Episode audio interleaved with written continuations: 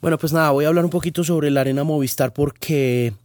estuve en ella el pasado domingo en el concierto de Sting y de Shaggy y me parece que hay mucho rumor por ahí circulando como es siempre muy usual en este tema del entretenimiento que juzgamos antes de llegar a un lugar. De hecho, me pasó a mí cuando estuve en la arena Bridgestone de Nashville y posteé un video diciendo, This is an arena, esta es una arena, no con la intención con la que mucha gente leyó el comentario como si se estuviera haciendo un vainazo al trabajo que ha hecho la Arena Movistar y todo este conglomerado de carácter público-privado que ha hecho posible que el Coliseo cubierto, el Campín, deje de ser el Coliseo cubierto del Campín, porque finalmente esa es la conclusión que se puede sacar de la Arena Movistar para todos los escépticos que creen que eso es un anillito de luces con el Coliseo abierto. La respuesta contundente es que no,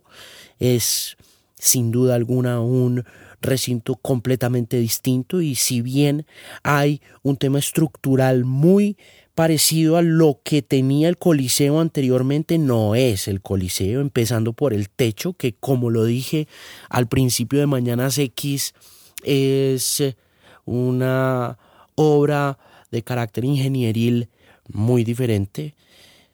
No sé si usted haya estado en algún momento en el Coliseo cubierto, en alguno de los shows que hemos tenido que sufrir en los últimos 20 años en Bogotá allí, pero si usted miraba para arriba, lo único que veía era huecos y bolsas de plástico, porque así fue como las administraciones distritales trataron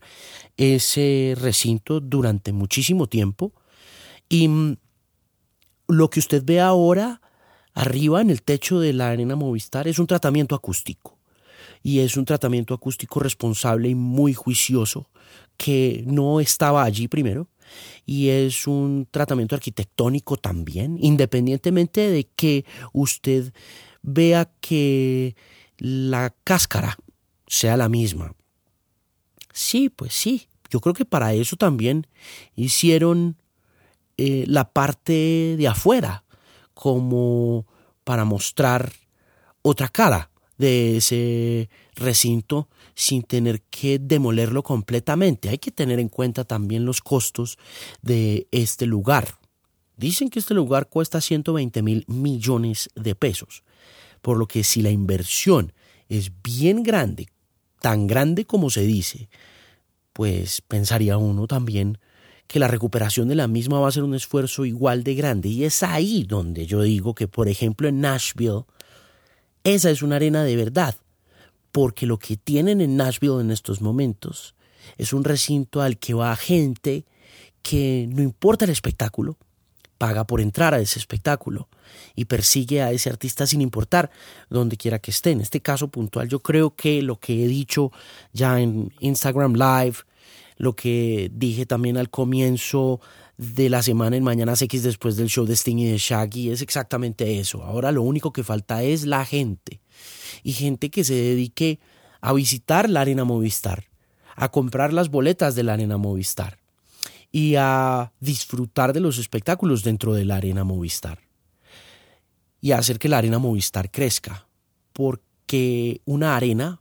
no es una arena si no está llena de gente. Puede que los sonidos cambien según el espectáculo. En el caso de Sting y Shaggy, todo era muy electroacústico por lo que alcancé a ver. Y lo que me han dicho algunas personas sobre Zoe fue que no sonó tan bien por la cantidad de elementos electrónicos. Pues bien, yo creo también firmemente en que los espacios auditivos requieren de tiempo para hacerse a una sonoridad especial. Y la Movistar Arena apenas tiene cuatro o cinco shows encima.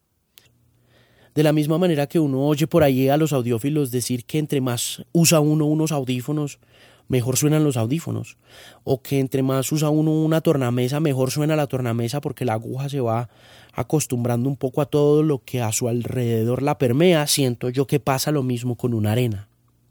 Y creo que establecer un sonido propio de la arena Movistar en Bogotá va a ser una labor del público y de la forma como el público se relacione con ese entorno y con ese espacio. Todos hemos oído hablar de lugares famosísimos donde el audio se reproduce de una manera inolvidable. Y todos tenemos esos referentes importantes, desde el Sermón de la Montaña de Jesucristo, que creo que es uno de esos casos de estudio maravillosos del audio que todavía se está explorando y se está investigando, hasta el estadio de Wembley, hasta el O2 Arena y el Madison Square Garden. Creo que pueden darle a uno una impresión de que lo que se habla un poco en términos agoreros y místicos sobre cómo la gente y los espacios que habitan terminan construyendo esa experiencia. Es más, hay un libro muy chévere sobre el tema que se llama Cómo funciona la música de David Byrne y cuenta un asunto puntual relacionado con este asunto de la mística, de la magia de un recinto. Y es David Byrne de los Talking Heads contando la historia de cómo en vez de entrar a grabar un disco a la vieja usanza de la década de los 70, del momento más grande del New Wave y del punk, David Byrne decidió primero conquistar las paredes y los lugares donde los punqueros se habían hecho a pulso, el famoso CBGBs. David Byrne cuenta que el sonido que está registrado en las grabaciones de los discos de los Talking Heads, lo único que busca, verdaderamente, es replicar la experiencia del sonido que se producía dentro de CBGBs las noches de viernes y sábados cuando tocaban los Bad Brains, cuando tocaban los Ramones y por supuesto cuando tocaban los Talking Heads. Y cuenta también David Byrne cómo la música que hacían los instrumentos que ponían, la tarima donde estaban, el tamaño del techo, la cercanía con la gente jugaban un papel súper importante en cómo sonaba CBGBs. Mucha gente habla de CBGBs no necesariamente por la imagen, aunque finalmente fue la imagen la que terminamos muchos comprando a través de mercadeo en camisetas y afiches y a través de la misma imagen de los Ramones. Pero en realidad, en aquel momento, los artistas de ese momento querían tocar en CBGBs por la forma como sonaba CBGBs. Y CBGBs no era necesariamente el lugar técnicamente ni tecnológicamente más apropiado para tocar.